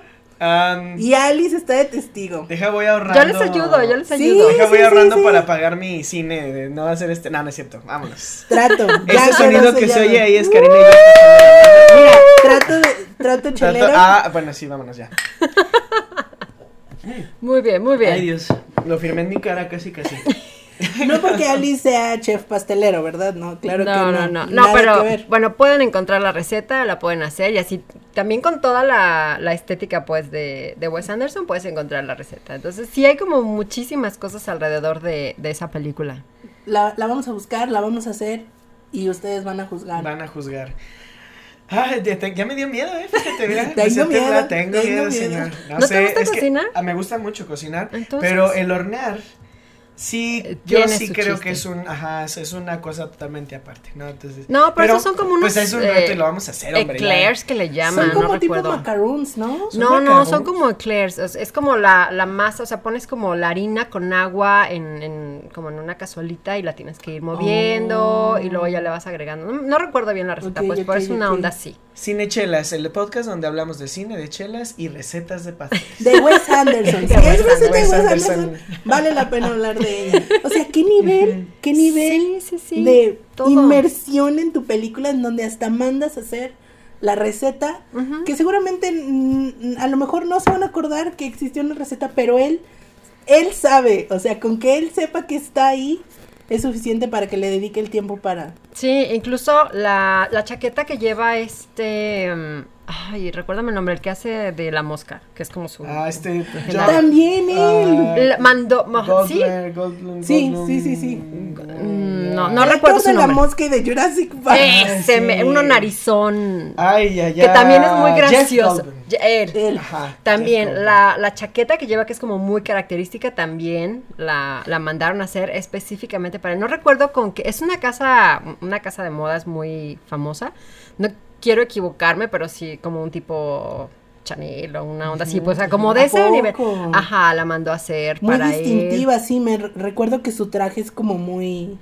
Sí, muy, muy particular. Y es que, por ejemplo, también, no recuerdo en qué etapa de, de su trayectoria de Wes Anderson, él trabajó también para algunas casas de modas y les hizo ah, eh, publicidad. publicidad, pero esta publicidad como que son como cortos. O sea, Ah, cortometrajes, como, no sé, unos 10 Seguramente minutos que o sí. algo así. Y les hacía trabajos a, a ca- sí, a diferentes marcas Entonces de hizo moda. amiguillas ahí que... Yo creo que sí, ahí fue, no sé si fue inteligente o simplemente surgió como una oportunidad de trabajo. ah, mira, yo tengo quien sabe hacer. Sí, y ya de ahí también él va como buscando que le hagan diseños exclusivos para, para sus películas. No es porque él también tenga un ojo súper obsesivo con el vestuario que ya hemos mencionado. Aparte. O sea, a la medidita, color, que si tiene un botón, que si son dos, todo, todo, todo. Hasta lo que parece que está desalineado, y estoy mencionando los uniformes de los niños de Moonrise Kingdom, hasta esos estoy Es a segura propósito. Sí, Ajá, claro. que él puso así como si hay una arruga aquí, él mismo hizo la arruga para que sea así como así. ¿no? Ni más ni menos. Ahí está Bill Murray, no te estés quejando de que, ay, no, no, Los pantalones cortos. Los pantalones cortos. Y bueno, no por nada esta película fue el- la que catapultó a Wes Anderson al estrellato consolidado. Ya nadie, no hay nadie quien lo baje del lugar en donde está actualmente. Esta película estuvo nominada en el 2014 a Mejor Película, Mejor Director, Mejor Guión Original, Mejor Banda Sonora, Mejor Diseño de Producción, Mejor Fotografía, Mejor Maquillaje y Peluquería. Definitivamente, ni sí, quien lo sí, dude. Tilda Swinton ahí, qué bárbara. Mejor diseño de vestuario, lo que ya estábamos mencionando, y mejor montaje. Y de toda esta gran lista de nominaciones, pues efectivamente sí ganó a mejor banda sonora, Alexander Desplat, mejor diseño de producción. Ya, si no se la llevaba a ellos, o sea, Eso- todo lo de Wes Anderson que yo pensé que se iba a llevar, sí salió bien en mi quiniela, ¿eh? O sea, ¿Y a qué nos referimos con diseño de producción? Para las personas que nos escuchen y no tengan una idea como muy clara a qué nos referimos. Básicamente todo lo que se construye y todo lo que se hace para la película. Los escenarios, Los todo, toda la escenografía, todos los props. ¿Y qué son los props? Pues todos son los accesorios. utilería, cosas que Sí, salen a cuadro. Exacto. Incluso el vestuario yo me atrevo a decir que es parte de la producción, ¿no? Sí, pero yo creo que la academia lo, lo pone en una... Lo divide. en Sí. una, o sea, el director de, de producción, de, de diseño de producción, sí está muy de la mano con el de vestuario, claro que sí. o sea, O de arte, pero, ¿no? Que o de, también. de arte, pero yo creo que, o sea, sí está en una categoría aparte porque sí es un proceso Una chambota muy, muy grande entre cada una, claro. muy, muy distinto. Evidentemente ganó a mejor maquillaje y peluquería, no había duda ahí tampoco, y a diseño de vestuario específicamente. Bueno. Entonces, qué peliculón. ¿eh? Algún día habrá mejor peliculón. director para él. Mm, ¿tú- ¿Ustedes creen? ¿Quién sabe? Es que a eso Su es algo género que- es algo muy ajá. particular que no... O sea, No la, la academia, exactamente. Exacto. No es de ese tipo de películas ni temáticas, o sea, no, no les llama la atención. Ahorita creo que la academia se rige como por tendencias Totalmente. y va como veleta, ¿no? Yo Para creo donde que vaya el viento. al sentido contrario de Wes Anderson, Sí. ellos iban con la moda, con la tendencia, con lo que ahorita se, se está hablando, y Wes Anderson no, él No. va así. Él hace lo suyo. Jinx. Alice no puede. No, no es cierto, Alice. Ya, ya Nos dije quieres Alice. sin trabajo a todos aquí, Charlie. Pero sí, no, definitivamente Wes Anderson, yo creo que hace todo esto como para sentir una satisfacción personal única. Y ni se acuerda que existen los Oscars, ni se acuerda que existe toda esta gran farándula hollywoodense, porque pues todo esto es cine de Hollywood, o sea, Claro. a- muchas veces aquí en Cinechelas les hemos dicho, vean otro tipo de cine, este Hollywood no es lo único, pero dentro de Hollywood hay cosas que Hay sí cosas muy rescatan. interesantes. Sí, claro. Y Wes Anderson es uno es de uno ellos. de ellos. Películas que podemos hacer como mención honorífica. Yo quisiera decir Life Aquatic, que Sí. no la he terminado de ver porque honestamente siempre que me lo propongo el sueño me gana. ¿En serio? Pero, pues es un eh, homenaje a Jacques Cousteau. Sí, básicamente. Y lo hace, de hecho creo que también lo hace en Moonrise Kingdom. ¿Te acuerdas el narrador que está hablando todo el Sí, tiempo sí. del clima, de, de como The Precarious Conditions of the Weather o algo así? Se Algo llama, Sí, algo sí, sí. Eh, Él está así como narrando todo el tiempo, entonces sí, es, es un homenaje a, Ya- a Jacques Cousteau. Am, también yo quiero hablar de un corto que hizo para Navidad hace como dos, tres años, que a mí se me hizo muy como este viaje a Darjeeling. No me acuerdo cómo se llama el... Yo, yo le llamo Navidad by Wes Anderson, porque todo sucede en- igual en un tren, en la noche de Navidad, y igual que el corto que hizo con Natalie Portman y Luke eh, Wilson, la historia no dice nada más que feliz Navidad, ¿no? Este vive, convive y este y comparte y este vive en paz. Pero el viaje, o sea, tiene todos esos tintes de los que ya hablamos. Y todavía un nivel más, o sea, yo, yo sí creo que, es, que este tren es más de juguete que el, de Da- que el que vimos viaje a Darjeeling porque es, o sea, es de un, el ambiente es tan de este morado Wes Anderson que es como pasteloso, como violeta, como lila, Ujú. así. Y está muy padre. Si lo pueden buscar en esta temporada y sentirse así como. ¿Cómo con se ese- llama? No recuerdo ahorita de, del Bueno, nombre lo del buscas Lo vamos, lo a buscar y se los Ajá. vamos a Ah, dejar en ya, ya lo encontré. Aquí lo tengo, se llama Come Together. Ok. Como Sí. la canción, Eh, sí, pero no, no vienen los Beatles por ahí, o sea, solo se llama Come Together.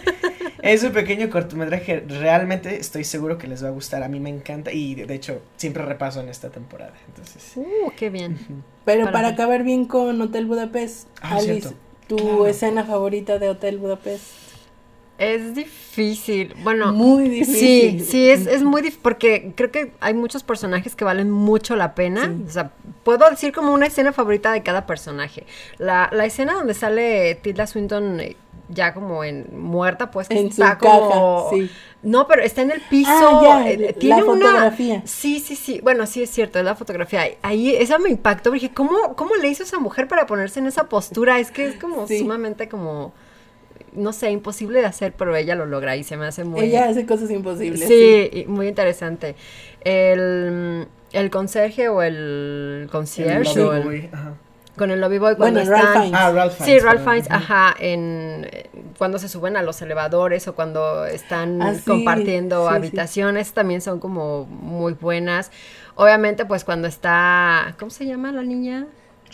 Gracias. No le tengan miedo a decirlo mal, ya. Y que aparece con el, con el lunar de la República Mexicana, ese también es genial. Eh, cuando, bueno, a mí me sigue pareciendo genial este Gene Hackman cuando lo presentan que está como lleno de tatuajes. Oh, y sí. Dices, qué bárbaro, este hombre es inmortal, pues, porque no sé cuántos años tenga. Todos. Y, ajá, sí, tiene todos. Y, y sale con un físico también, dices, wow, qué bárbaro. Y es así como, como de los malos, pero te cae bien, pero no sé, es también como muy, muy rescatable. Sí, sí. Y bueno, sí, la, los colores que maneja también son de ensueño. Impresionantes, Sí, sí, sí. impresionantes.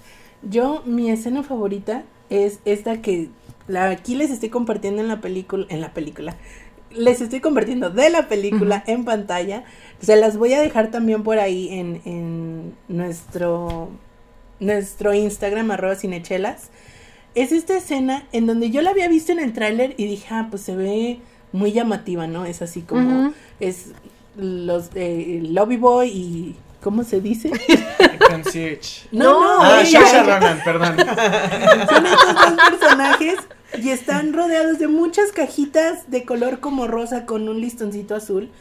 Y yo lo vi en el tráiler y se me hizo como muy llamativa. Pero cuando vi la película y descubrí que ellos caen adentro de un camioncito con todas estas cajas así como ¡puf! mi cerebro así como wow, o sea, bravo Wes Anderson vive eternamente y sigue haciendo películas siempre porque ese tipo como como de cosas no las imagina nadie más, ¿no? O sea, no te imaginas que puedas hacer una escena en un lugar así porque el camioncito era minúsculo, o sea, apenas si podías creer que cabía alguien para manejarlo. Ah, pues estos dos niños caen en medio y aparte están rodeados de cajas, ¿no?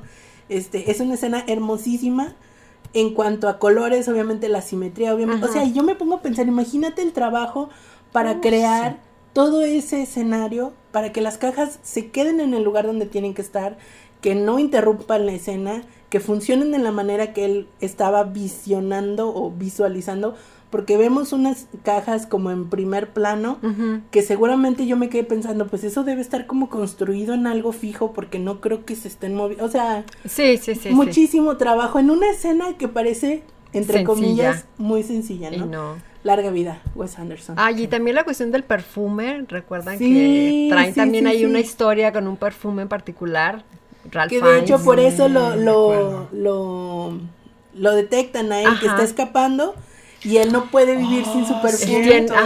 yo iba a hablar precisamente de la secuencia del, del escape, Ah. que a mí se me hace como lo que más me gusta de la, del cine de Wes Anderson en general, donde la, los personajes principales están poniéndose en acción. En todas sus películas de Sí. repente y todo se mueve así como a un ritmo tan sí es muy rápido, pero pero es in- intriga, ¿no? Así que luego pasa algo que, que de repente los merma su objetivo y está, o sea, es, es gracioso. Sí, tiene al- mucho, ajá, tiene mucha mucha comedia. Yo creo comedia. que es el, sí.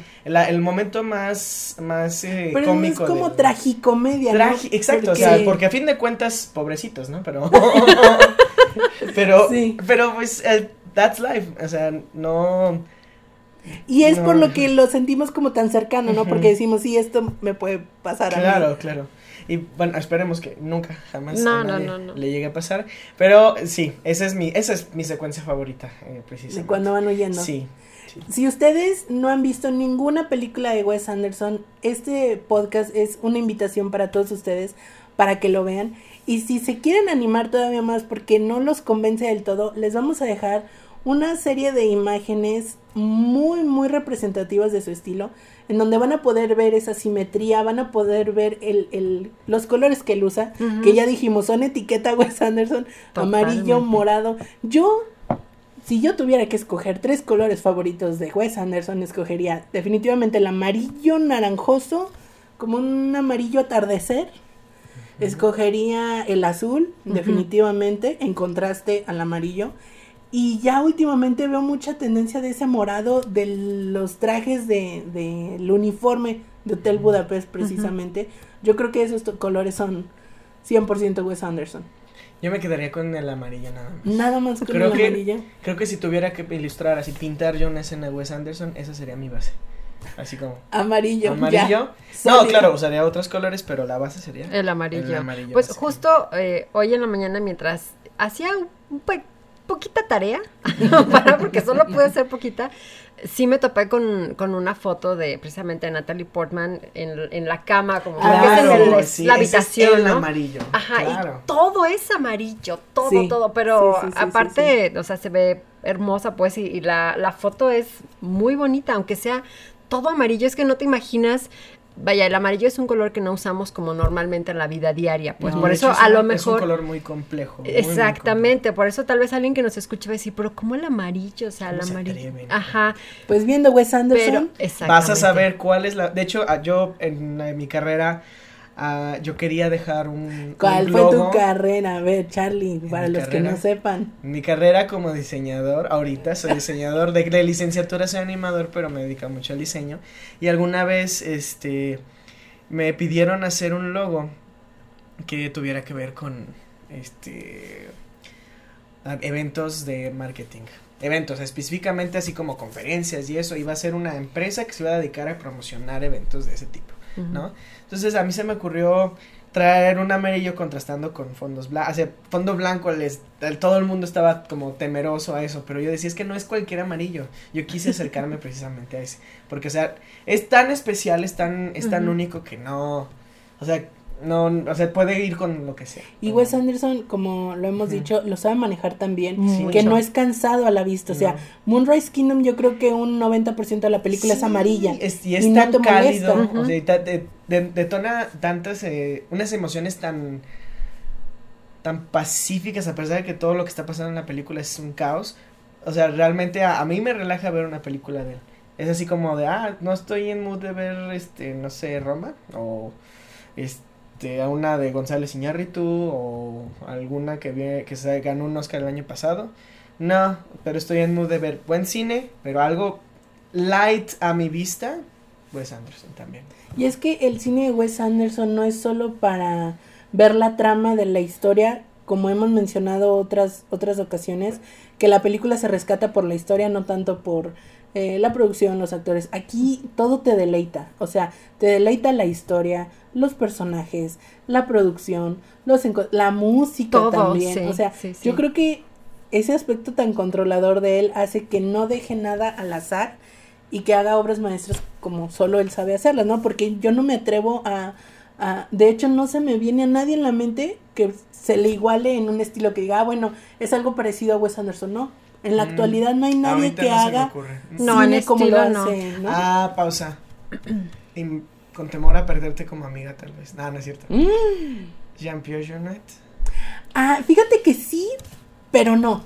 O sea, tal vez en los colores, pero definitivamente no en el estilo No. ni en los Mm, personajes. No, ok. Jean-Pierre Jeunet es así como Sí, es un poquito. Es más Desgarrar pasional, ¿no? sí. Ajá, sus- sí, y sus sí. gotitas también de grotesco al momento. Totalmente. Ajá. Y eso es más distintivo de él. Sí, hablaremos de Jean-Pierre Jeunet, pero por lo Ya pronto, viene, pronto, Wes pronto. Anderson, amigos, vayan a ver su cine.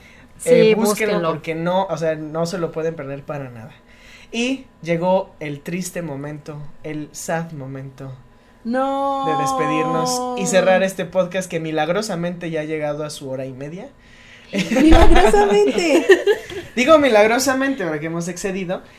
Eh, pues vámonos. Ha sido un placer traerles la palabra del señor Wes Anderson a ustedes. y qué señorón. y que señorón, Sí. eh, yo fui Charlie Acevedo y me pueden encontrar en Instagram como arroba charliechelasblog. Ahí está para servirles su carnalito de las chelas. Eh, Karina. Muchas gracias por habernos acompañado en este episodio. Como ustedes saben, este, los esperamos ansiosos en arroba cinechelas en Instagram. Que nos dejen un audio en Anchor también con todas sus peticiones, comentarios, si vieron Wes Anderson, si les gustó, si no les gustó, si quieren que hablemos de algún tema en específico, si quieren que hablemos más de algún tema que se quedan con ganas de más Wes Anderson, miren, yo feliz y encantada. Aquí nos quedamos otras dos horas.